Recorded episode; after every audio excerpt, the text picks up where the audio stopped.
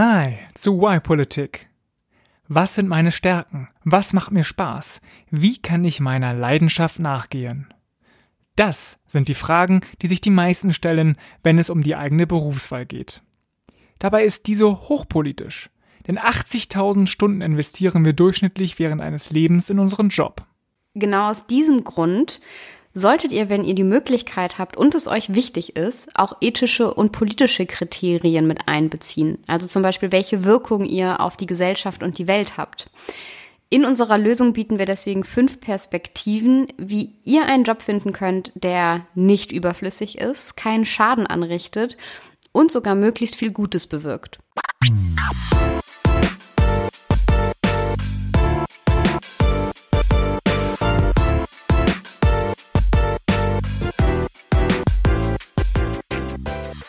Schön, dass ihr wieder dabei seid beim Why Politik Podcast Folge 52. Und wie immer sprechen für euch Tanja und Vincent. Und Tanja, du machst ja Organisationsberatung, kann man sagen. Ne? Du bist dafür verantwortlich, die Prozesse in Organisationen voranzubringen. Ja, nicht nur Prozesse. Ich würde es ein bisschen größer fassen, aber es stimmt schon. Genau. Wir machen jetzt mal nämlich gerade eine spontane gegenseitige Vorstellung.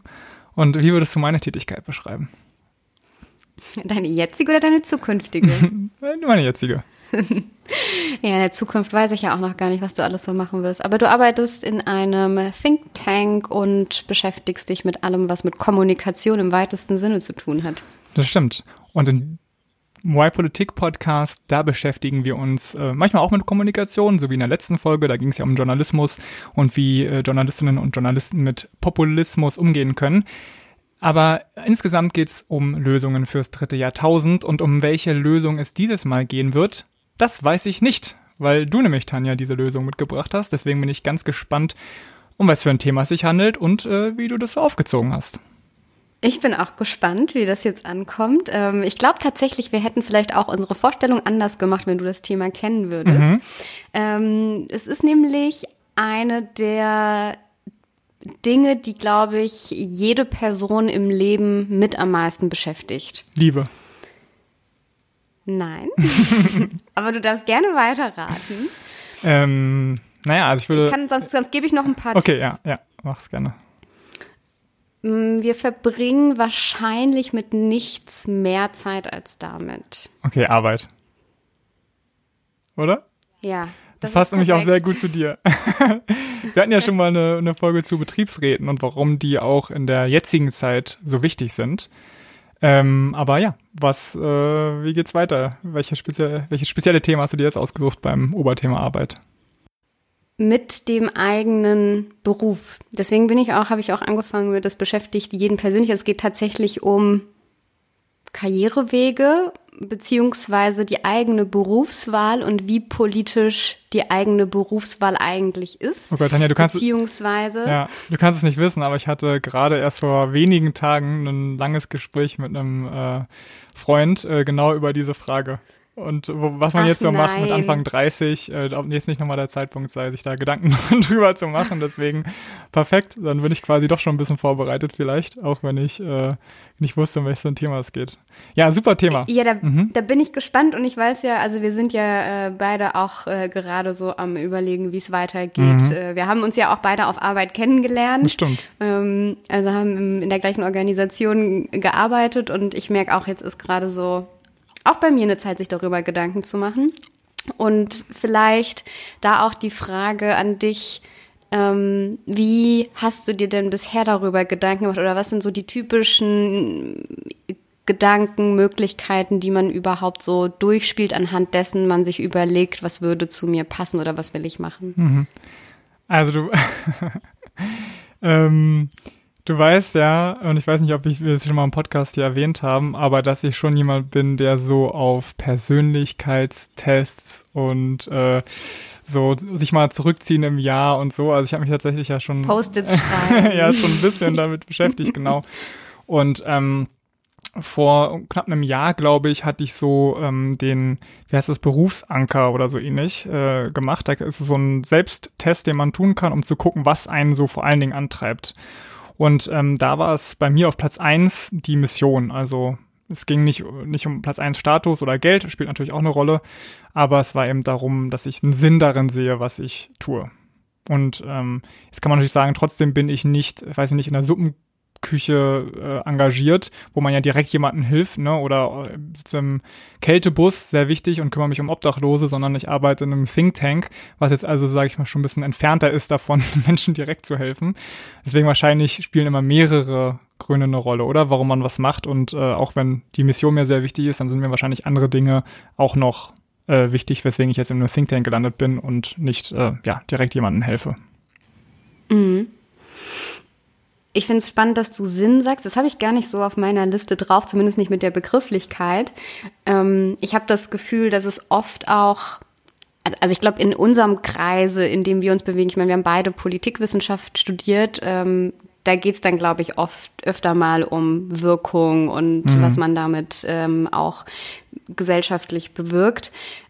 Oftmals geht es aber auch vor allem so nach der Schule darum, seine Interessen zu finden oder seine Leidenschaft oder seine Stärken zu kennen und die zu nutzen und was zu machen, was einem Spaß macht, was man sich vorstellen könnte, die nächsten 50 Jahre zu machen. Mhm. Das ist so das, was mir eingefallen ist, als ich drüber nachgedacht habe. Und das ist ja auch etwas, was tatsächlich noch gar nicht so alt ist. Also ich glaube, das kommt einem so, ja klar, man überlegt sich, was sind meine Stärken, was kann ich gut, was will ich machen und dann probiert man das aus. Ähm, aber äh, davor ging es viel um, was kann man machen, womit man halt seinen Lebensunterhalt verdient. Also da ging es jetzt nicht unbedingt, äh, sich, sich die Selbsterfüllung ähm, zu, zu finden und äh, die eigene Person damit zu, zu verknüpfen, sondern wo kann ich so viel Geld verdienen, dass ich meine Familie ernähren kann oder was kann ich, äh, auch wenn es Landwirtschaft war, anbauen, um ähm, meine Familie damit direkt zu ernähren und davor sogar noch, ähm, wenn man noch ein bisschen weiter zurückgeht, vielleicht auch ganz simpel, ich mache das, was meine Eltern gemacht haben. Ja.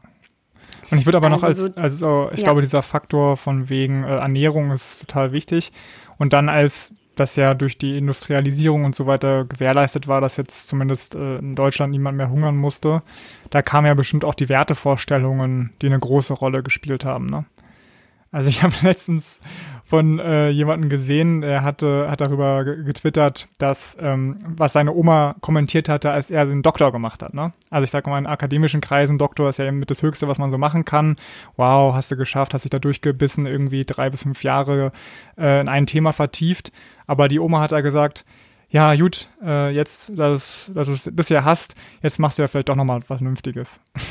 Und das ist jetzt irgendwie so ein äh, Beispiel, wo man, man schmunzeln kann, aber ich kann mir vorstellen, dass eben in den 50er, 60er, 70er äh, Jahren eben diese gesellschaftlichen Zwänge irgendwie auch noch eine sehr wichtige Rolle gespielt haben und einen so reingezwungen haben in irgendeine Richtung.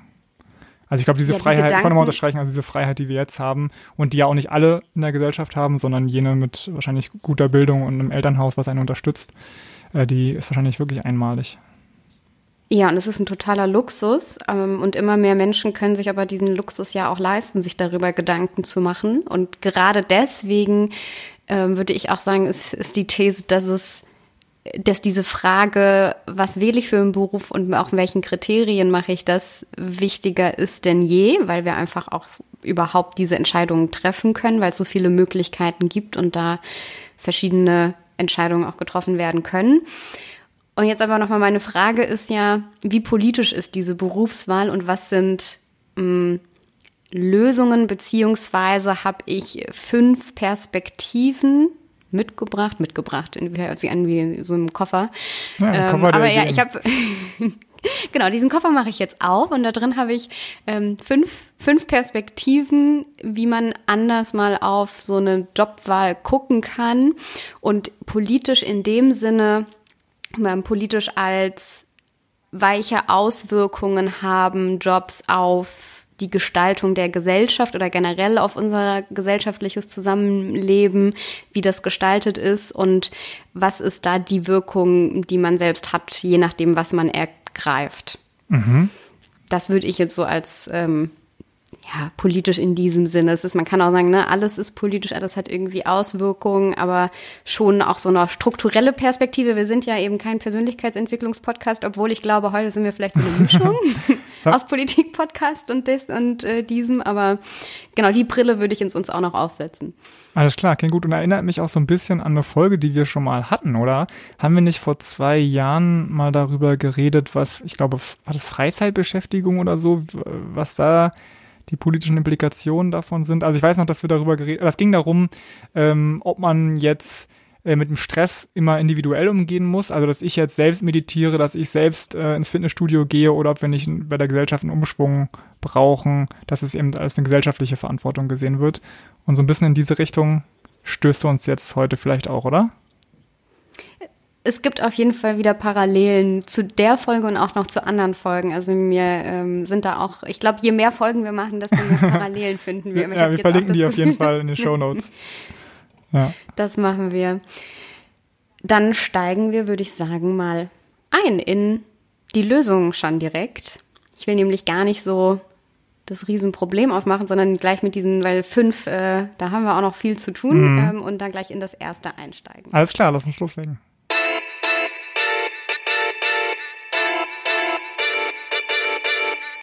Insgesamt ähm, würde ich als Disclaimer noch voranschieben, dass der Beruf so, so wichtig ist oder so eine starke Auswirkung auch hat, weil, wie am Anfang gesagt, dass das ist, womit wir die meiste Zeit verbringen. Ähm, es gibt so eine ungefähre, ja, so eine ungefähre Zahl. Man sagt, 80.000 Stunden verbringen wir in unserem durchschnittlichen Leben bei der Arbeit. Und die Dinge, die ich jetzt mitgebracht habe, die sind teilweise auch, also oder alle auch nicht unumstritten und das ist ein sehr, sehr, sehr breites und komplexes Feld und oft liegt da auch noch sehr viel drunter. Das heißt, wir werden alles so ein bisschen anreißen, aber ich glaube, es gibt am Ende so einen schönen Überblick darüber. Und ähm, genau, vielleicht Anstöße, um mal über ein bisschen anders darüber nachzudenken. Ja, gerne. Pa auf jeden Fall sehr passend gerade. Ich finde jetzt auch äh, so Dezember, Januar ist auch echt eine gute Zeit, um sich darüber Gedanken zu machen, was man eigentlich mit seinem Leben anfängt. Weil draußen ist es so dunkel und drin wartet der Tee und die Kerze und da kann man sich dann auch mal so gut zurückziehen. Erstens, hast du schon mal von dem Wort Bullshit-Jobs gehört? Ja. Soll ich das sagen oder? Äh? Ja, gerne. Okay. Also ich, ähm, ich glaube, es gibt ein Buch darüber, in dem sich jemand äh, mit, dem, mit dem Phänomen beschäftigt, dass es eben sehr viele Jobs gibt, die gar nicht wirklich einen Beitrag leisten zur ähm, Produktion, sondern die so drumherum sind, aber mit denen man wahrscheinlich auch, also auch ohne die ganz gut das, was auch immer man verkaufen möchte oder ganz produzieren möchte oder anbietet, äh, anbieten könnte. Und das, ja, diese Jobs sind eigentlich nur so ein bisschen da, um, damit die Jobs da sind. So ungefähr. Wahrscheinlich nicht ganz so gut. Definiert. Doch, nicht, ja? doch, also tatsächlich äh, sehr gut zusammengefasst. Es ist ein Buch, das, also es gibt ein Buch, das auch so heißt, Bullshit Jobs. Das ist erst vor zwei Jahren erschienen, 2018 und von zwar von dem Autor David Gräber, ist ein Kulturanthropologe aus den USA und auch ähm, Aktivist und Anarchist. Der hat zum Beispiel bei ähm, Occupy war der mit dabei und hat auch diesen Slogan miterfunden, We are the 99%. Aha. Also ist da viel unterwegs, deswegen auch er nicht unumstritten als Person. Äh, es ist jetzt Ende des Jahres wieder ein bisschen aktueller geworden, auch wenn es 2008 so 18 äh, darüber am meisten gesprochen wurde. Der ist nämlich im September verstorben mit 59 Jahren schon. An, oh. äh, auch sehr auch sehr sehr überraschend und deswegen war so Ende des Jahres kam noch mal äh, hat man da öfter noch mal von gelesen. Ähm, ich kam jetzt auf die Idee äh, mit dem Thema von wegen dem der Perspektive, die ich als fünftes gepackt habe. Das ist, finde ich, die interessanteste, aber wir steigern uns. Schwanz ist gerade so ein ähm, Rahmen, ja. Und unsere Zuhörer dann auf die Folter. genau, man muss ja ähm, irgendwie auch die Leute beim, zum Dranbleiben. Genau. Ich glaube, das ist, ich hoffe, das ist nicht schwer.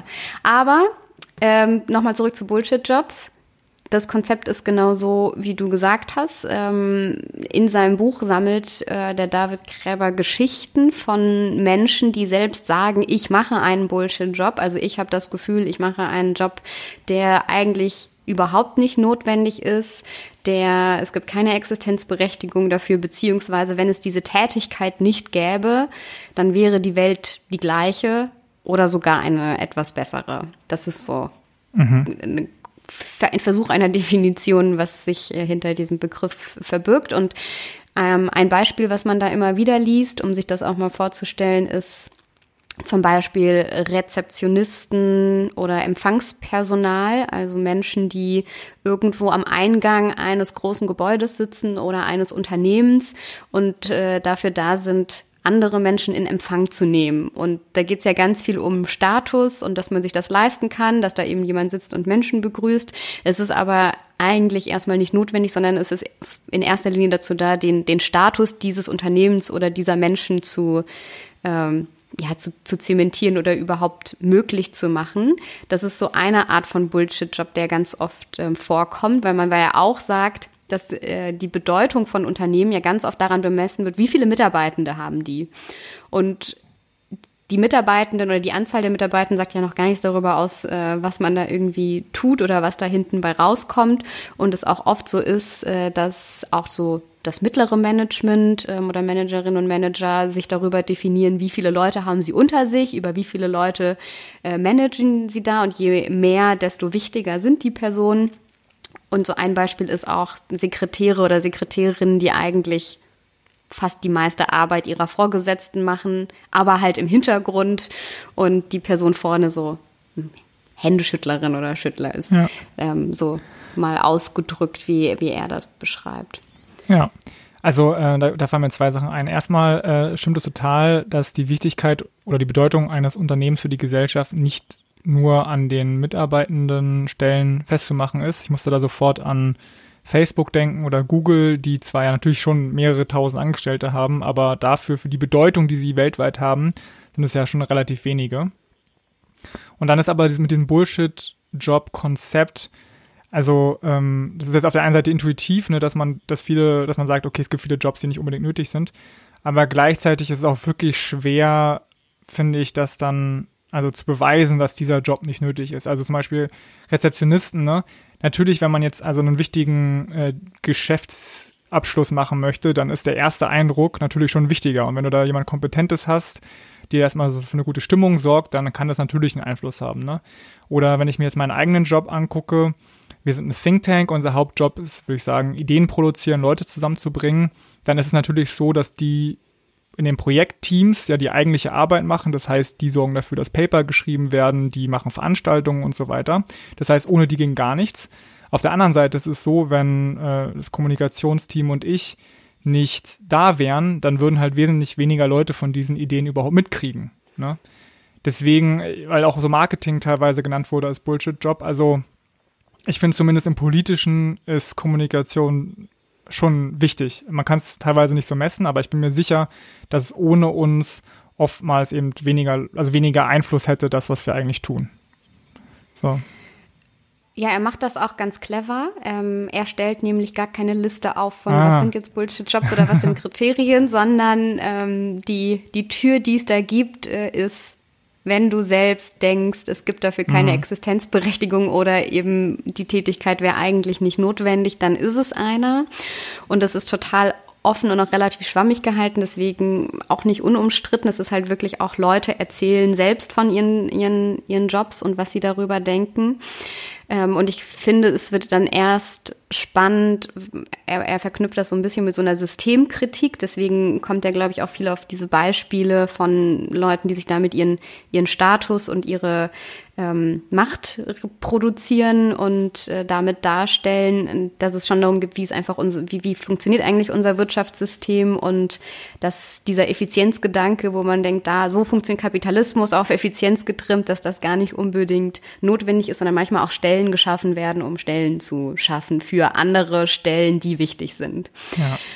Und das sind schon, genau, interessante Gedanken, aber man darf das jetzt, glaube ich, auch nicht so als schwarz-weißer Schablone ähm, nehmen. Ich bin auch so ein bisschen hin und her gerissen, wie ich diese ganze Analyse finde. Aber ja, kann man mal machen. Ich so reicht auch in für die Tiefe für ja. mich an der Stelle, weil ich glaube nämlich also, das Fazit. Also, ja. also ich glaube, okay, Bullshit-Jobs, glaube ich, äh, kann man drüber diskutieren, aber es gibt auf, ja auf jeden Fall Jobs, die essentiell sind. Das haben wir jetzt ja in Corona-Tagen auch. Das kommt doch als zweites. Ach so, okay, verdammt. Lass mich noch kurz das Alles Fazit klar. ziehen, bevor wir genau da hingehen können. Ähm, weil wenn ich mir dann die, die, die Frage, wie politische Berufswahl, die Berufswahl ist, dann ist es, glaube ich, bei diesen Bullshit-Jobs und so wie es beschrieben wird, vor allem was für was für einen selbst am schlimmsten ist. Also es wird auch viel verknüpft mit, man ist auch unglücklich in solchen Jobs, wenn man eben denkt, so eigentlich ist es egal, ob ich komme morgen oder nicht.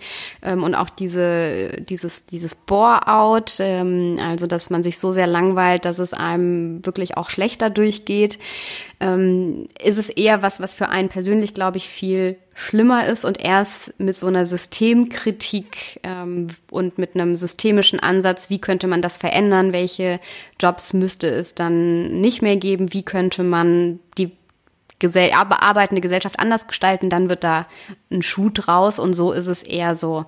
Deswegen ist es mein erster Punkt, weil es ist so, ja. Alles klar. Interessant, aber genau, lass uns zum zweiten gehen. Und was steht auf Platz zwei bei dir? Nummer zwei ist, sind die systemrelevanten ah, Berufe. Ja, da kann ich auch gar nicht so viel sagen, weil ich glaube, das ist ja sowas, was jetzt so am, gerade am Anfang diesen Jahres äh, durch die Corona-Pandemie, du hast schon gesagt, im März, April, da wurde unfassbar viel darüber diskutiert. Ich habe mir nochmal die Liste rausgesucht von der Bundesregierung, die sie da im März rausgegeben haben, was denn alles dazugehört und wie sie das definieren. Also systemrelevante Berufe sind Berufe, die zur Aufrechterhaltung kritischer Infrastruktur ähm, beitragen. Also sowas wie ähm, die Energieversorgung, Strom, Gas, Wasser, die Entsorgung, also Müllentsorgung, Ernährung, Hygiene, da fällt dann drunter auch ähm, Supermärkte für Lebensmittel, Logistik, die Telekommunikation, Gesundheit, natürlich Krankenhäuser, Rettungsdienste, Pflege, Finanz- und Wirtschaftswesen ist da, fällt da tatsächlich auch drunter, also mit äh, Kreditversorgung für Unternehmen, Bargeldversorgung, ich meine auch, dass wir auf eine Bank gehen können und weiter Bargeld abheben, Transport und Verkehr, Medien, staatliche Verwaltung und Schulen, Kinder und Jugend sowie Behindertenhilfe. Okay, also du und ich das arbeiten so nicht an systemrelevanten Berufen. Kann man gleich Überrascht, überrascht dich das? nee. Aber ich, äh, also in Verbindung mit diesen Bullshit-Jobs, ich weiß nicht, ich hoffe, ich nehme dir jetzt nie wieder was vorweg, aber nee, da wurde ja auch kontrastiert eben zu diesen systemrelevanten Berufen. Und da ist mir im Gedächtnis geblieben die Geschichte von den von der Müllabfuhr in New York, glaube ich, war das, die nämlich ähm, gestreikt, die wollten mehr Geld haben und da hat die Stadt dann gesagt, nee, kriegt ihr nicht. Und dann haben die gestreikt und in, innerhalb von, ich glaube, zwei Wochen hatten die äh, alles das, was sie wollten, weil nämlich der Müll zwei Wochen lang nicht abtransportiert wurde. Und da merkt man mal, wie wichtig die Müllleute sind, weil ohne die versinkt man einfach nur, ja, im, wirklich im Chaos. Ja, sehr lustig. Ich habe nämlich gelesen, ähm, ich kann das jetzt aber auch nicht zu 100 Prozent verifizieren, aber in der Recherche habe ich gelesen, dass in den 70ern mal das Banken, also oder Teile des Bankensystems in Irland gestreikt haben und das fast keinerlei Auswirkungen ah, genau, ja. auf die Wirtschaft hatte. ja. Also es ist oft so, genau, dass das auch gar nicht miteinander einhergeht, ähm, äh, dass also wie, wie, wie darin bezahlt wird, das ist ja auch was, was dann viel diskutiert wurde, dass die Löhne nicht unbedingt gut sind, weil, nur weil wir diese Jobs brauchen, sondern eher umgekehrt gerade Berufe schlecht bezahlt sind, ähm, die eigentlich kritisch für die gesamte Funktionieren und Infrastruktur unserer Gesellschaft sind. Das ist jetzt natürlich auch wieder politisch was, was man angehen sollte. Wenn ich jetzt aber wieder auf politische Berufswahl gucke, so, ja, ist was, was wir brauchen. Wenn wir jetzt einen Mangel an etwas haben, was wir ja aktuell in der Pflege haben, schon sehr lange, dann ist es auf jeden Fall sehr äh, lohnenswert und hat einen großen Wert und Verdienst, wenn man dann in diese Berufe geht und sich dafür entscheidet, ähm, dort eine Ausbildung zu machen oder dort zu arbeiten. Auf der anderen Seite, dort, wo es ähm, viel Nachfrage gibt, also wo auch viele ähm, sich dann, dann hinbegeben, ist natürlich die Frage, mache ich jetzt als einzelne Person mit meiner Berufswahl so einen großen Unterschied oder kann nicht jemand anderes, ich weiß nicht, muss ich jetzt zur Müllabfuhr gehen oder kann dann nicht auch jemand anderes den Job, den ich machen könnte, genauso gut oder sogar besser machen, weil er mehr Kraft hätte als mhm. ich. Also das, der Punkt kommt später nämlich auch nochmal. Es gibt auch Perspektiven, wo der mit aufgegriffen wird, aber es ist auf jeden Fall schon mal, ich meine, es hält unser Land am Laufen. Ja, und ich, ich glaube ja schon, dass das für, also für viele Leute, die arbeiten äh, im Krankheitswesen, in der Polizei, bei der Polizei oder so, dass das schon eine der Hauptmotivationen ist, warum die Leute diese Jobs nehmen. Ne? Also warum wollen Kinder, Feuerwehrleute, äh, irgendwie Ärztinnen und Ärzte werden, na, weil man da wirklich das Bild hat, direkt jemandem zu helfen. Und das ist tatsächlich auch eine Sache, die ich so ein bisschen vermisse in meinem Job, ne? Also, weil ich habe das Gefühl, wem kann ich jetzt direkt helfen? Und da ist es bei mir persönlich so, dass ich ähm, die jüngeren Kolleginnen und Kollegen, die, die gerade reinkommen, zum Beispiel die Praktis und so, dass man denen eben was mitgeben kann, indem man freundlich zu denen ist, irgendwie hilft, wenn die Probleme haben und so und dann das Gefühl hat, hey, ich kann dafür sorgen, dass die einen guten Berufsein Stieg haben, dann finde ich das immer sehr belohnend. Aber es ist natürlich längst nicht so wichtig wie jetzt jemand, der im Krankenhaus ist und äh, oder weiß nicht, in der Psychiatrie oder so und an Selbstmord denkt und dann durch gute äh, Beratung davon abgehalten wird, dies zu tun. Also da liegen ja ein paar Welten dazwischen. Ne? Ja. Ich finde, das ist eine, das ist eine sehr spannende Frage, weil man sich, glaube ich, darüber viele sich Gedanken machen. Also ich auch so, wo will man, will, wenn man eine Wirkung erzielen will, dann bei in der Beziehung zu einzelnen Personen, auch Erzieherinnen und Erzieher ist ja genauso, oder wie haben uns nicht Lehrerinnen und Lehrer geprägt, die irgendwie guten Unterricht gemacht mhm. haben.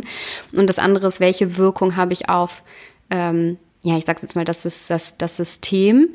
Und da ist ja gerade bei den systemrelevanten Berufen der Punkt, dass, ich meine, wie viel, wie viel Wirkung auf eine persönliche, eine Persönlichkeit hat jetzt ein Kassierer oder eine Kassiererin? Oder jemand, der in der, äh, im Gaswerk arbeitet. Ähm, das, das haben die ja auch nicht und deswegen ist es, haben sie, heißt ja auch systemrelevante Berufe. Also auch wenn man gar nicht direkt, ich glaube jetzt, wenn man durch, weiß ich nicht, ein Wasserkraftwerk läuft, hat man jetzt nicht das Gefühl, man tut so viel Gutes für so viele Menschen. Mhm. Aber es, es hält einfach die, dieses Gesamtsystem am Laufen und dass wir hier sitzen können und fließend Wasser haben. Ähm, und äh, wenn ich jetzt genau politische Berufswahl auch wieder mit Sinn, was mit in Richtung, was ist die Wirkung auf das Gesamtsystem? Weil diese, worauf ich eine Wirkung haben möchte, ist ja, wie fühle ich mich besser? Und dann wäre ich wieder so ein bisschen, was sind, was ist meine Leidenschaft, was sind meine mhm. Interessen? Sondern wirklich, was hat eigentlich welche Wirkung? Ich habe da, kann ich kurz, äh, ich hatte ja, tatsächlich einen äh, sehr guten Fall aus meinem äh, Freundeskreis, ähm, der hat Medizin studiert und hat da auch schon im Studium äh, Menschen das Leben gerettet, ne? Und mhm. da dachte ich mir, wow, also du hast wirklich, eine, wenn ich einmal in meinem Leben, äh, weißt du, jemandem das Leben retten könnte, da würde ich ja irgendwie, oh, ich hoffe dann, also ich möchte denken, wow, ich habe jetzt wirklich was richtig, richtig Gutes getan, ich habe einen anderen Menschen gerettet. Und der hatte das halt einfach schon ganz oft mit Mitte 20, hat dann aber gesagt, das reicht, reicht, reicht ihm nicht und ist dann von, also vom Medizinstudium in Richtung Global Health gegangen. Also mhm. wirklich äh, nicht nur, keine Ahnung, wie, wie ein Krankenhaus besser funktionieren kann, sondern gleich, wie man weltweit die Gesundheitsversorgung verbessern kann. Und ich glaube, das ist eben so ein Beispiel für jemanden, der unbedingt ansetzen wollte beim System und so einen richtig großen mhm. Einfluss nachgegangen ist. Wobei ich dann mir auch denke, ne, dann ist er einer von tausenden Leuten weltweit, die in diesem Global Health Zeug rum eiern und dann eigentlich wieder so ähnlich wie so ein Think Tank unterwegs ist. Und ja, wenn er dann eine gute Politik beeinflussen kann, dann kann er tatsächlich auf einen Schlag ne, tausenden Leuten helfen. Aber vielen gelingt es ja nicht. Und dann hätte er vielleicht doch mehr getan, mehr Gutes getan für, für die Menschheit, wenn er einfach mehrere hundert Leuten das Leben gerettet hatte, weil er ein guter Arzt ist. Also ich finde, das ist immer so, also ja, will man direkt was Gutes tun oder will man einen kleinen Beitrag dazu leisten, dass das System besser aber, wird? Ja, und da kommt aber auch wieder diese Frage, also ich glaube, diese Frage kommt dann immer wieder. Ähm, nur weil er jetzt kein Arzt ist, heißt das ja nicht, dass da nicht eine andere Ärztin oder Arzt seine Position eingenommen hat. Das heißt ja nicht, dass diese Stelle unbesetzt bleibt. Das ja, heißt, stimmt. dann rettet halt jemand anderes dieses Leben. Aber es, es führt uns äh, zu Perspektive 5 ähm, so langsam. Ähm, wir sind aber jetzt bei drei. Genau, trotzdem überspringen wir jetzt nicht Perspektive 3. Also. okay. Perspektive 3 ist Berufe, die anderen schaden.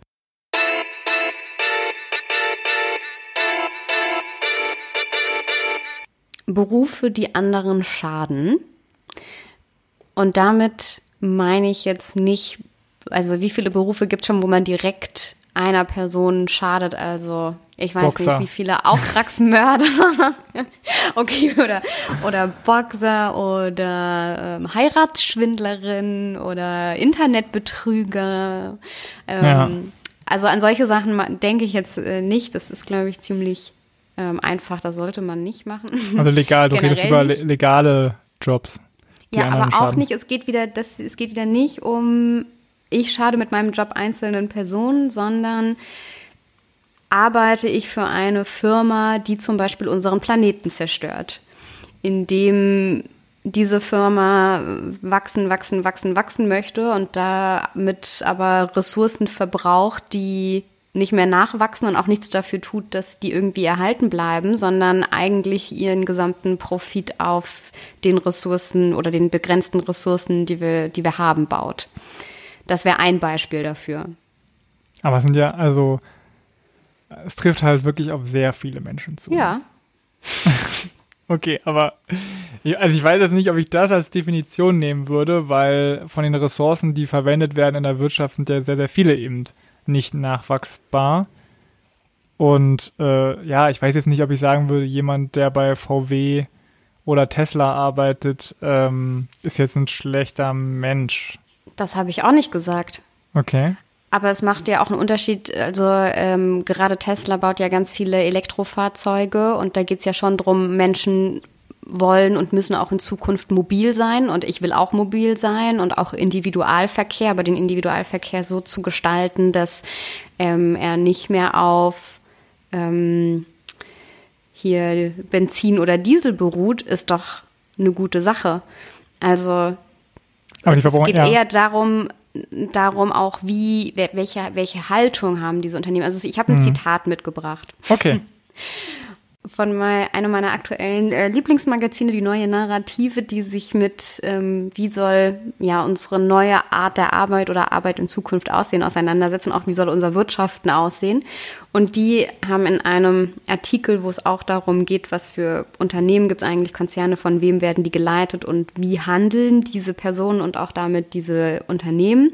Und dann sagen sie, ganz konkret als Handlungsempfehlung, Zitat, wenn dein Unternehmen zu denen gehört, die es nicht schaffen, die Klimakrise zu bekämpfen oder zumindest ernst zu nehmen, dann überleg dir bitte genau, weshalb du weiterhin für dieses Unternehmen arbeiten möchtest. Okay, ja.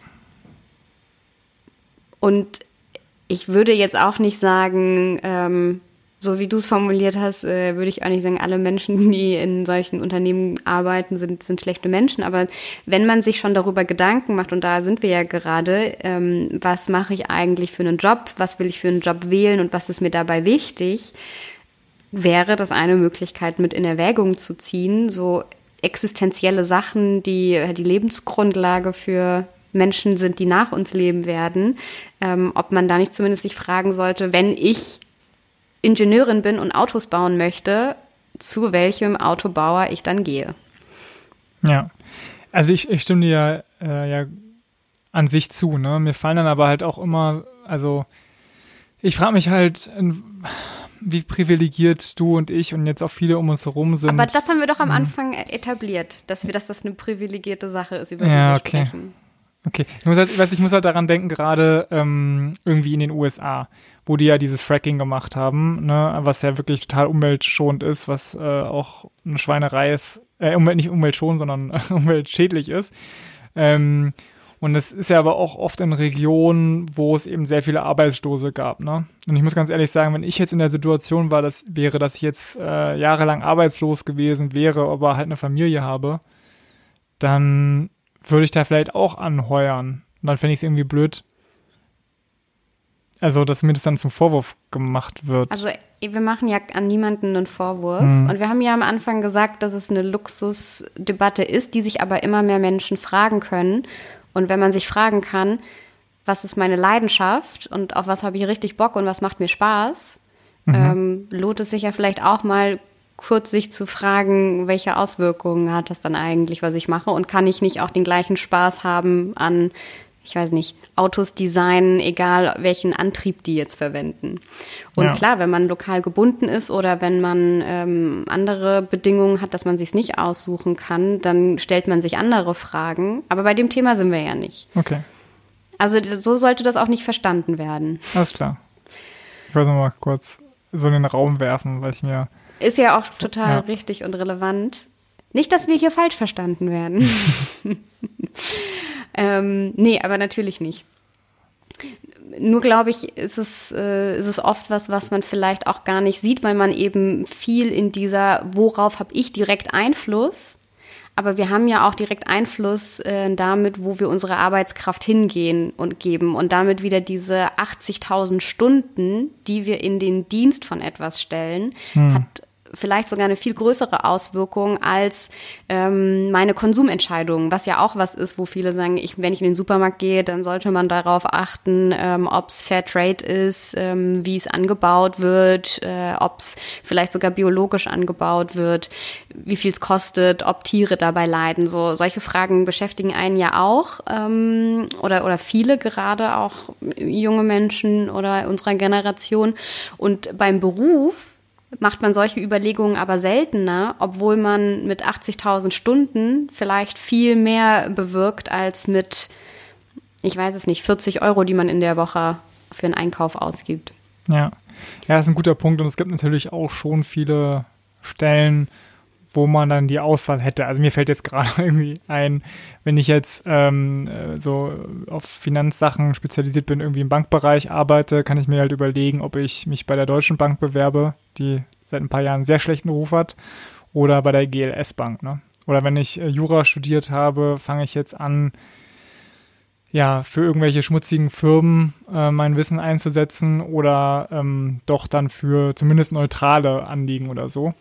Also es muss ja niemand jetzt eben in die Suppenküche gehen und dort äh, Essen austeilen, aber man kann ja zumindest dann das geringere Übel sich auch dafür entscheiden und dann immer noch relativ gut verdienen, ähm, aber ohne jetzt das äh, Schmerzensgeld für schmutzige, schmutzige Aufgaben ähm, zu kassieren, was ja, ich glaube ich, jedenfalls auch in einigen Branchen so gezahlt wird. Und generell werde ich am Ende auch äh, keine Liste rausgeben, was jetzt gut Berufe sind und was nicht. Die ultimative ja, Liste. Da muss ich Jobs. dich enttäuschen. Nein, überhaupt nicht, sondern es sind ja äh, verschiedene ähm, verschiedene Gedanken, die man sich eben machen kann, wenn man sich gerade damit auseinandersetzt, was will ich eigentlich. Und ich glaube, es gibt auch, je nachdem, wie Leute gestrickt sind, gibt es bestimmt Leute, denen hilf, hel helfen solche ähm, solche Ideen oder sich solche Fragen zu stellen. Ich glaube, es gibt Leute, denen hilft das gar nicht oder die äh, stürzt das nur in noch mehr Fragen, als es, dass es Antworten gibt. Ähm, aber es ist zumindest mal was, was man vielleicht mit reinnehmen könnte. Mhm. Was wir auch noch verlinken, ähm, ist eine Studie, die ich nämlich auch ganz spannend fand, aber hier jetzt gar nicht in Tiefe ausbreiten möchte von ähm, britischen Wirtschaftswissenschaftlerinnen. Die haben gut bezahlte Jobs mit Niedriglohnjobs verglichen und mal ausgerechnet, also zum einen, was ist deren durchschnittliches Jahresgehalt und ausgerechnet, was ist deren Wertbeitrag, äh, den sie zur Gesellschaft oder der Welt leisten. Und da oh, kann man okay. dann sehr schön sehen, dass gerade viele, das hatten wir auch schon bei niedrig, äh, beim, bei den Bullshit. systemrelevanten Jobs, mhm. genau, dass gerade ähm, Berufe in solchen ähm, Beru in solchen äh, Berufen in solchen Jobs ja Berufen in solchen Sektoren ähm, gar nicht gut bezahlt werden, aber einen richtig hohen Wert und Beitrag dazu leisten, dass ähm, die Sachen funktionieren, wie sie funktionieren und dass eben äh, Kinder unterrichtet werden und Menschen im Krankenhaus gepflegt werden. Und andersrum weil du auch bei dem Beispiel warst, äh, ist ein Beispiel bei Ihnen der Investmentbanker oder die Investmentbankerin, äh, die natürlich das höchste Jahresgehalt von allen hat und gleichzeitig aber auch ähm, einen negativen Wert. Und das ist eben das Spannende, dass, es, dass sie gar nicht auf Null rauskamen, sondern äh, dadurch, dass sie mitverantwortlich sind für die Finanzkrise, dass eben auch Anlegerinnen und Anleger ihr Kapital verloren haben, damit sogar noch Schaden anrichten. Okay, cool. Das ja, das verlinken wir unbedingt. Das äh, klingt sehr spannend. Zusammenfassung dieser Perspektive ähm, dass man sich nicht nur fragt, so tue ich damit äh, einer bestimmten Person oder individuellen Leuten weh, sondern auch, was bedeutet das eigentlich für ähm, den Planeten, unsere Welt und ähm, Gesellschaft, was hängt da alles noch mit dran? Das reicht halt oft nicht so auf den eigenen Schreibtisch zu gucken, sondern auch, was unterstützt man damit und gerade wenn man sich ähm, auch schon so Fragen stellt wie, wen unterstütze ich mit meinem Geld, wo kaufe ich meine Klamotten, was, ähm, in welchen Supermärkten gehe ich einkaufen, ähm, auch mal die Frage stellen kann, wen unterstütze ich eigentlich mit meiner Arbeitskraft. Mhm. Ist aber auch mega schwierig einzuschätzen. Also bin ich äh, ganz dabei. Ich meine, rechnet ja nicht jeder alles aus oder kann das überhaupt. Ja. Gehen wir zu Perspektive 4. Ja.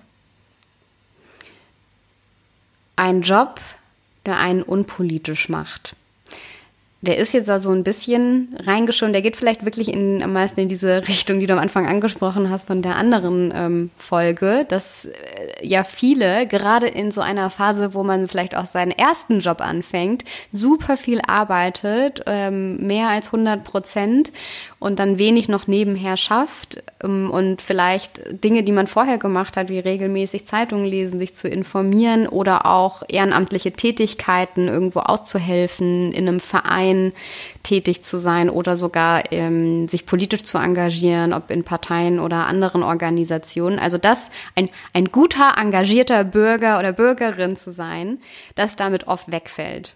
Hm, das, äh, also, das ist ja nicht wirklich nur, nicht nur eine individuelle Geschichte, sondern betrifft sehr viele.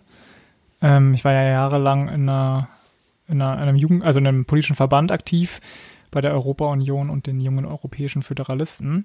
Und ähm, da war es immer so, also aktive Mitglieder zwischen, ich glaube, 30 und 45 oder 30 und 50 waren ganz selten gesehen, weil die mhm. halt sich um andere Dinge kümmern mussten, wie du gesagt hast. Erst den Jobeinstieg, dann kommt die Familie und erst wenn die Kinder so ein bestimmtes Alter wieder erreicht haben, kann man überhaupt aktiv äh, werden, um sich wieder für die Gesellschaft einzubringen. Und das ist zum einen für einen selbst natürlich total blöd, aber viele Bereiche in unserer Gesellschaft beruhen darauf, dass Leute ehrenamtlich tätig sind. Also es ist gerade auch ein großes Thema, dass das in Deutschland wieder gefördert wird, weil das Engagement eher rückläufig ist. Und es gibt dann zwar immer so, so Wellen, wo das wieder sehr viel kommt. 2015, als ähm, die vielen Geflüchteten nach Deutschland kamen, ja. da war sehr viel ähm, Unterstützung da. Aber es wird, die Tendenz ist eher, dass es abnimmt, dass Vereine sterben, dass es weniger solches ähm, Engagement gibt und es ist keine Welt, also in der, so wie wir aktuell strukturiert sind, ist es nicht denkbar, dass ähm, die Gesellschaft funktioniert, wenn es das nicht gibt. Also es wird auch tatsächlich der Gesellschaft, also es ist eigentlich auch systemrelevant, dass es Leute gibt, die neben ihrer Arbeit auch noch andere Dinge machen. Und du, also gut, und deine These ist jetzt, wenn man eine, eine Arbeit wählt, die einen so sehr beschäftigt, dass man keinerlei Zeit mehr hat, sich anderweitig einzubringen, dann hat das auch einen Schaden für die Gesellschaft, weil man eben nicht für ehrenamtliche Tätigkeiten zur Verfügung steht.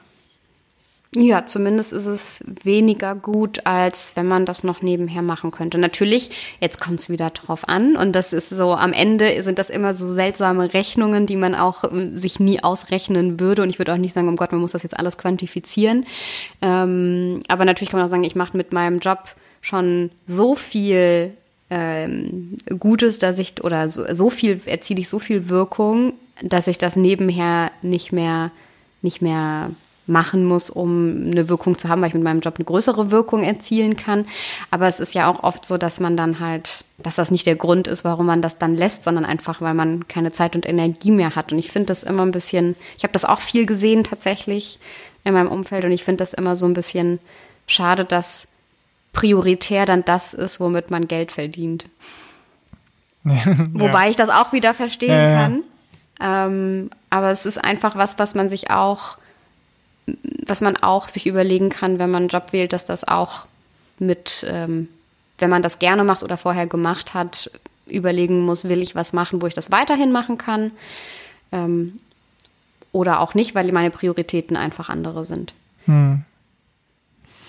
Ja, ich meine, da sind wir beide ja äh, kann man auch mal als Beispiel nehmen. Ne? Also ähm, wie, ja, ich bin ein bisschen älter als du, aber wir sind ungefähr beide äh, ähnlich in den Job eingestiegen zur ähnlichen Zeit und ähm, du hast ja tatsächlich neben dem Berufseinstieg und du hattest jetzt ja auch, also musst ja auch ordentlich arbeiten bei dir, trotzdem es noch geschafft, diesen Podcast zu machen und dann ja auch noch, ähm, ja, dich parteipolitisch so ein bisschen zu engagieren.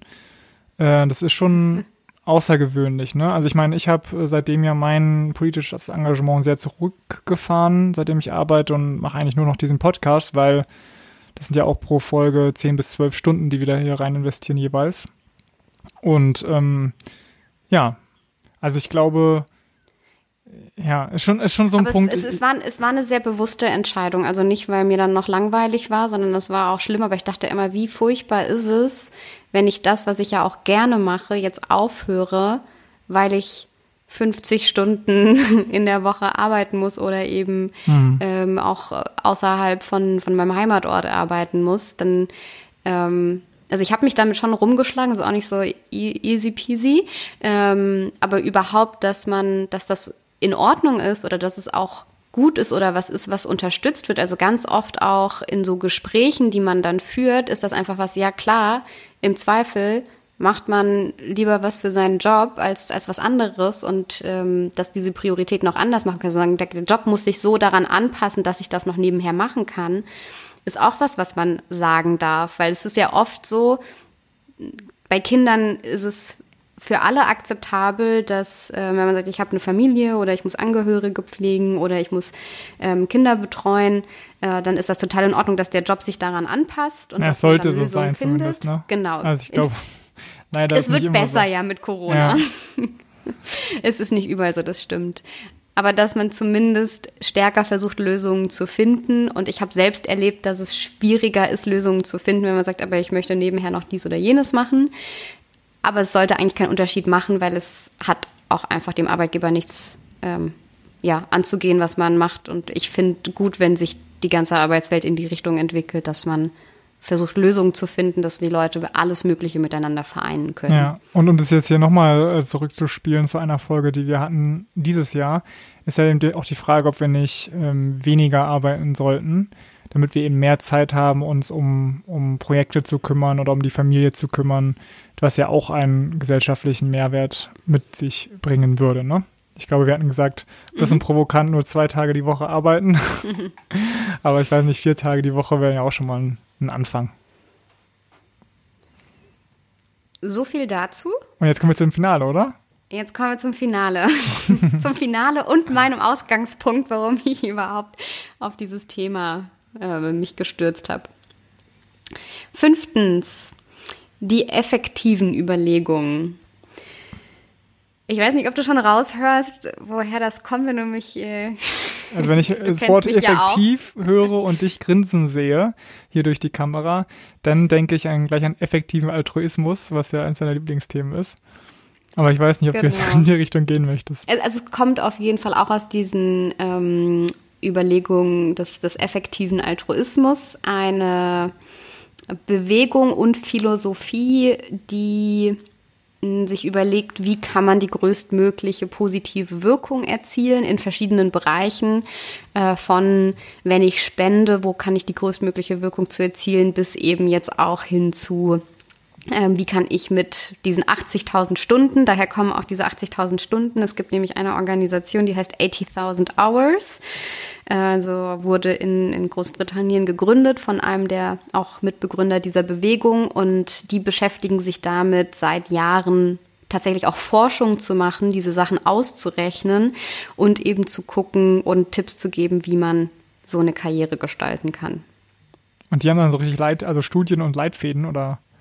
Genau, wir kommen da, können ah. da gleich ein bisschen genauer drauf gucken. Ich würde noch vorab stimmen, ich habe äh, das mich mit diesem Thema effektiver Altruismus und die Quantifizierbarkeit von Wirkungen und inwiefern das überhaupt ähm, auch so möglich ist, wie das da den Anschein hat, äh, auch in meiner Masterarbeit auseinandergesetzt, auch kritisch auseinandergesetzt. Ähm, deswegen bin ich, äh, du hast gesagt, ich strahle, aber nicht, weil ich ein, ich bin zwar irgendwie auch ein Fangirl, aber auch ähm, gar nicht, weil ich bin auch immer so hin und her gerissen und ich finde es einfach sehr faszinierend, weil es eine ganz, ganz neue Perspektive auf bestimmte Sachen einnimmt. Aber am Ende muss man auch wieder für sich selbst entscheiden, was ziehe ich daraus und was bedeutet das für mein Leben, wie ich es gestalte. Also das heißt nicht, dass man das jetzt alles so machen muss, das würden sie auch selber nicht sagen, sondern ähm, man kann sich das einfach mal angucken und mitnehmen. Mhm.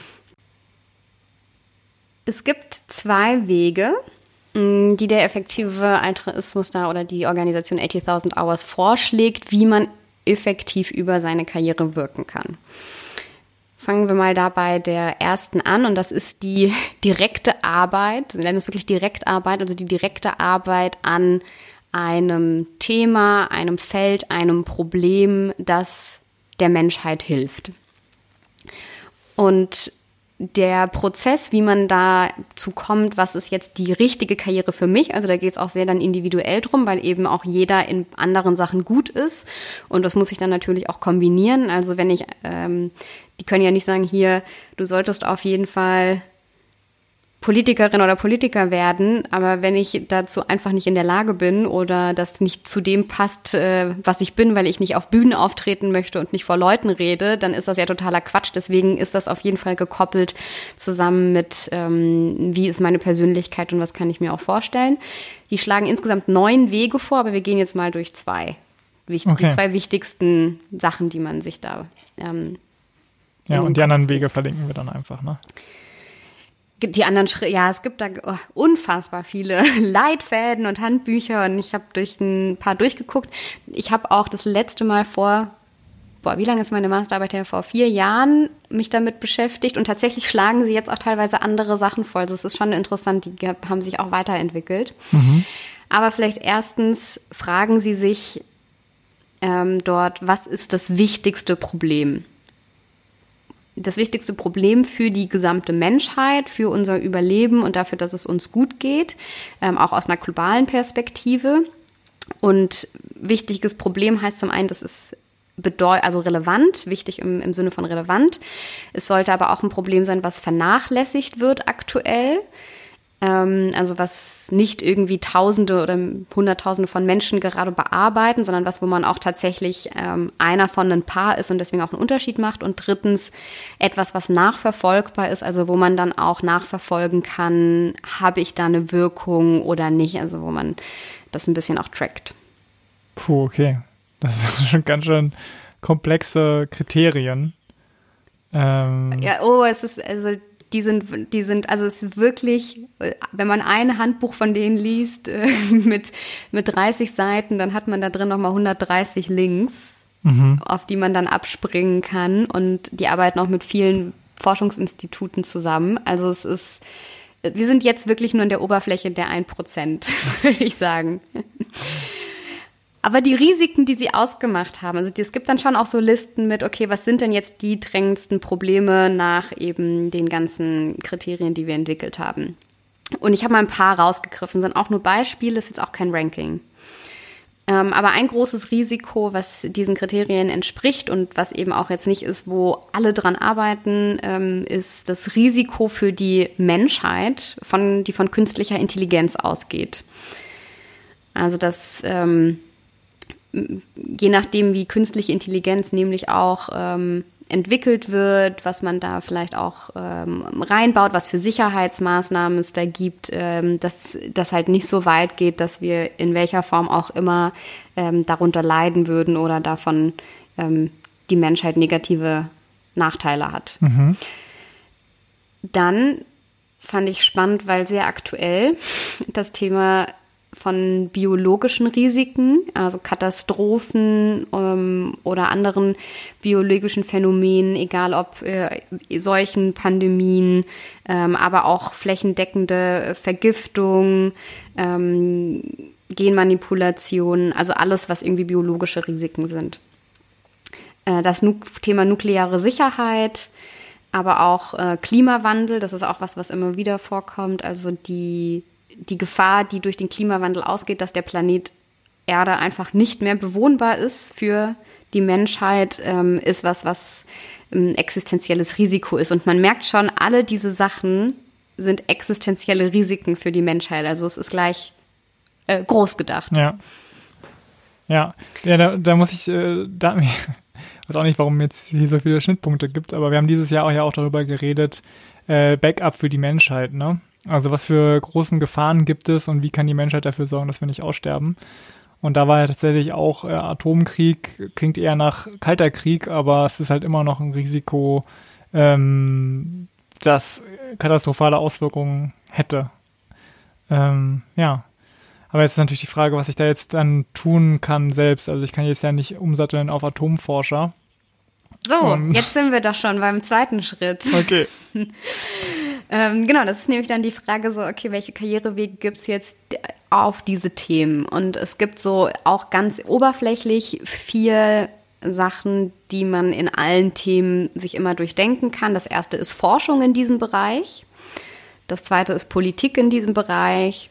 Das dritte ist, dass man in diesem Bereich für NGOs ähm, oder dann eben, eben auch effektive NGOs, also Institutionen, die da mit äh, Wirkung vielleicht ähm, lobbyieren oder eben auch Politik versuchen mit zu beeinflussen.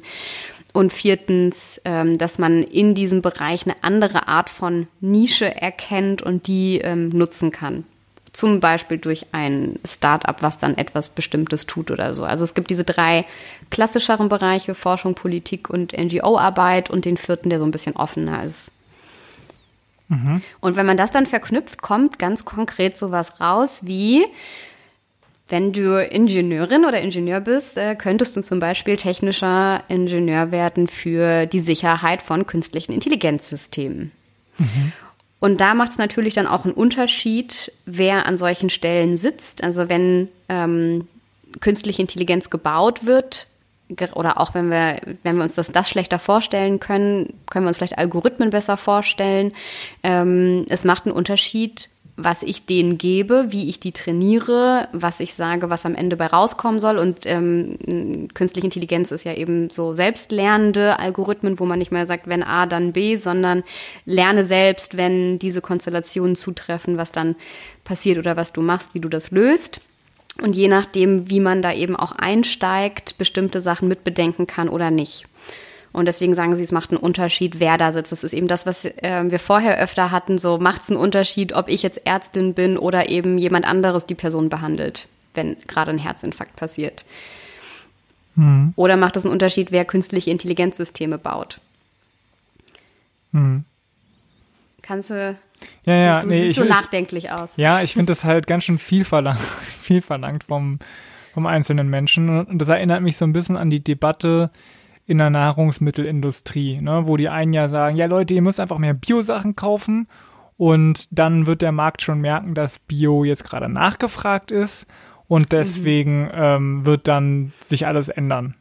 Ne, und da haben, ich weiß nicht, ob wir schon mal drüber gesprochen haben, aber da gibt's, also meine Haltung ist eher, ja, das ist schon ein Aspekt, aber du musst halt auch das gesamte System ändern und ähm, Beispiel Eierproduktion Käfigeier sind ja zum Glück mittlerweile verboten und so muss man es auch einfach machen. Also der Staat muss einfach manchmal auch härter lenkend eingreifen, damit sich halt eine Entwicklung vollzieht, die ansonsten entweder nie käme oder viel zu langsam dauern würde, ne?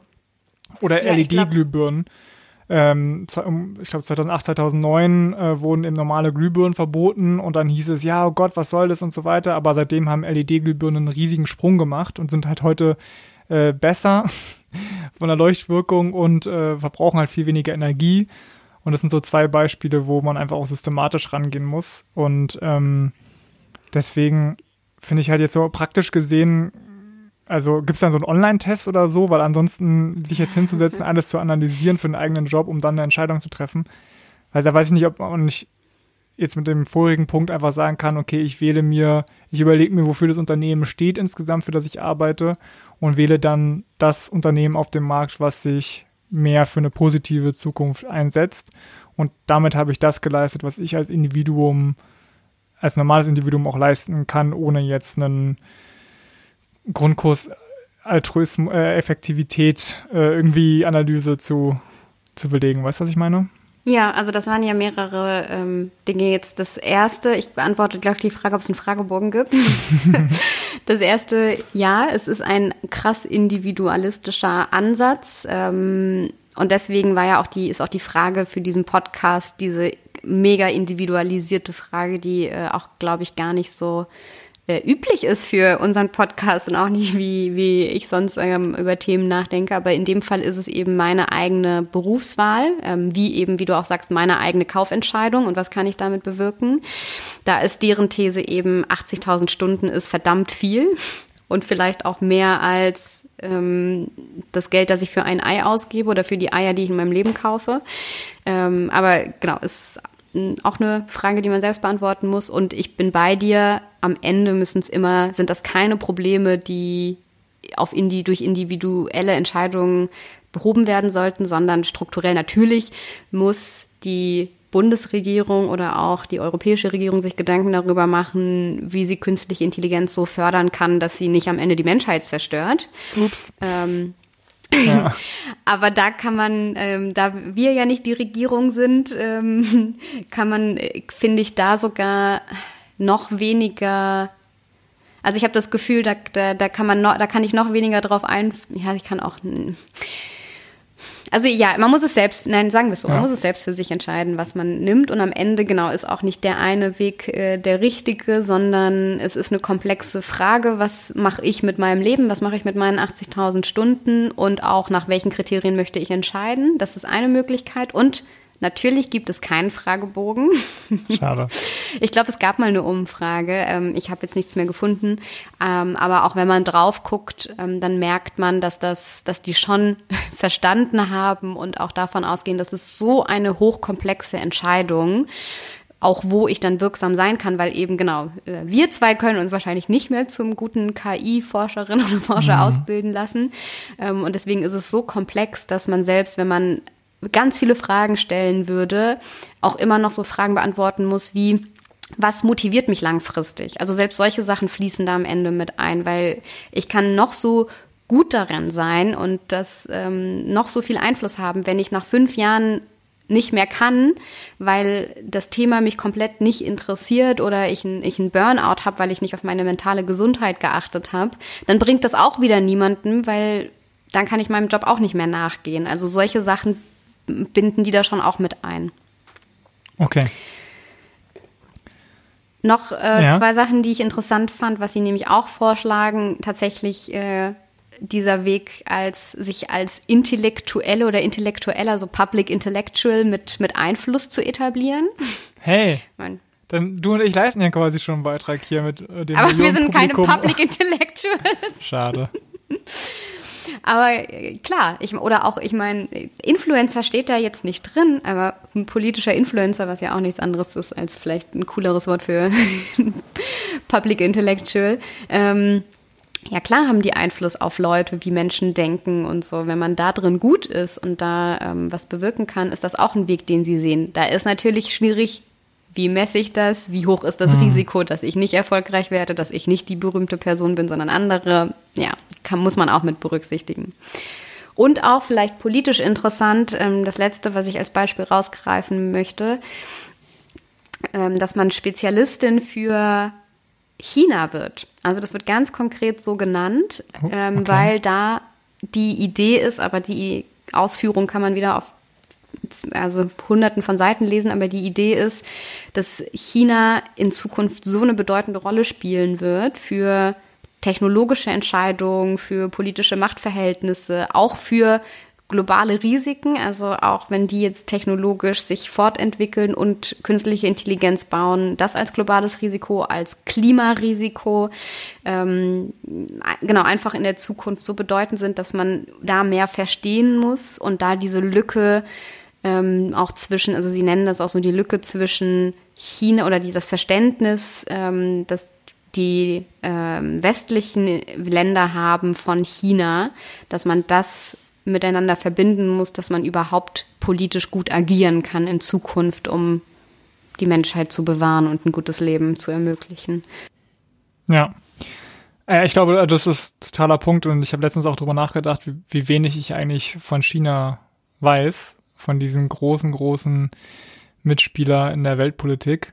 Ähm, deswegen kann ich verstehen, da brauchen wir auf jeden Fall als Europäer irgendwie äh, auch so ein gutes Verständnis, wie wir es zum Beispiel von den USA haben. Und wenn man jetzt mal vergleicht, wie viel Berichterstattung es gab über die US-Wahl im Vergleich zu dem, was jetzt äh, in China mhm. abgeht, ähm, dann haben wir da auf jeden Fall noch Nachholbedarf. Willst du jetzt aber vielleicht mal, wir haben echt über sehr viele Punkte gesprochen und ich glaube, es wäre gut vielleicht, wenn du nochmal kurz zusammenfassen könntest, was diese fünf Perspektiven sind, wie man die politische Dimension seiner Berufswahl bewerten kann. Sehr gerne. Wir hatten als erstes die Bullshit-Jobs. Mache ich selbst einen Bullshit-Job? Ist mein Job notwendig für die Gesellschaft? Leiste ich einen Beitrag? Oder wenn es meinen Job nicht geben würde, wäre einfach die Welt die gleiche. Dann mache ich einen Bullshit-Job, der nicht so viel dazu tut, wie wir zusammenleben. Okay. Dann hatten wir als zweites die systemrelevanten Berufe. Also möchte ich etwas ausüben, was kritische und notwendige Infrastruktur gewährleistet, damit ähm, Menschen zur Schule gehen können oder eben auch Leute gepflegt werden, zum Beispiel. Oder drittens ähm, habe ich, soll, habe ich einen Job, der Schaden an der Welt oder anderen anrichtet, also der tatsächlich einfach auch negative Auswirkungen auf ähm, unser Leben und die Gesellschaft hat. Investmentbanker, wir reden von euch. Viertens, ähm, einen Job, der mich unpolitisch macht, obwohl ich eigentlich vielleicht ähm, ganz anders leben würde, mich informieren würde, mich engagieren würde, ähm, mich organisieren würde, Vereine bei Vereinen beitreten würde, in Parteien mitmachen würde, wenn ich nicht ähm, so viel arbeiten würde und dann keine Zeit mehr dazu habe. Und fünftens die effektiven Überlegungen, ähm, wie ich meine Karriere gestalten kann. Und da, du musst mir jetzt noch diese zwei Minuten geben, Vincent. Klar, gerne. Komplett out of the box gehört auch zu Gedanken des effektiven Altruismus. Wenn man seinen Karriereweg gar nicht danach planen möchte, aber sagt, ich möchte trotzdem was Gutes tun, dann sagt 80.000 Hours, dann bist du prädestiniert dafür, Earning to Give zu machen. Ah. Also ähm, Geld zu verdienen, um es zu geben. Und zwar, um es zu spenden. Also da ist dann die Devise, ergreif einen Job, der möglichst gut bezahlt ist tatsächlich auch als Investmentbanker ja. oder Bankerin, weil sie sagen so, wenn du halt nicht Investmentbankerin machst, dann macht es jemand anderes, aber dieser andere, der spendet sein Geld nicht. Ja. Und wenn du es spendest, dann bist du immer noch besser auf diesem Job, die Job, die eigentlich eben, wie hatten wir ja schon, Jobs ja. sind, die sogar negative Wirkung haben, aber es wird sie ja weiterhin geben und dann macht es jemand, der nicht dieses Geld noch weitergibt. Das heißt, am Ende ähm, Wäre das noch so was, was man Leuten empfehlen kann, die solche Jobs gerne machen, ihre Leidenschaft damit erfüllen und gleichzeitig dann Gutes tun, indem sie es an Organisationen spenden, wie eben NGOs, die auch nur arbeiten können, wenn sie genug Geld haben oder indem man es an effektive Organisationen gibt. Das ist noch so. Das ist der Weg, ja, der Ausweg. die, die Kirsche am Ende, genau, wie man, ähm, was sie auch tatsächlich äh, sogar sehr hoch anpreisen. Also es steht auf einer Ebene mit entweder du machst eine effektive Karriere oder du machst eine Earning-to-Give-Karriere. Ja, wahrscheinlich äh, liegen wir am Ende irgendwie alle dazwischen und man sollte einen Job tun, der nicht total negativ ist und äh, einfach dann vielleicht noch mal ein bisschen was spenden. Äh, jetzt auch zur Weihnachtszeit vielleicht an irgendeine Organisation, die sich fürs Gute einsetzt. Ja, danke Tanja, dass du diese Lösung fürs dritte Jahrtausend mitgebracht hast. Sehr gerne, Vincent. Und wenn wir alle, alle die hier zuhören, äh, ihre 80.000 Stunden im Leben für was äh, Gutes einsetzen würden, dann wäre tatsächlich schon die Welt ein bisschen eine bessere. Dann würde ich sagen, ist es so, dass ich am nächsten Mal, beim nächsten Mal wieder dran bin äh, und wir uns wieder hören. In drei Wochen, dann im Jahr 2021, hoffentlich ein besseres, mit Lösungen fürs dritte Jahrtausend.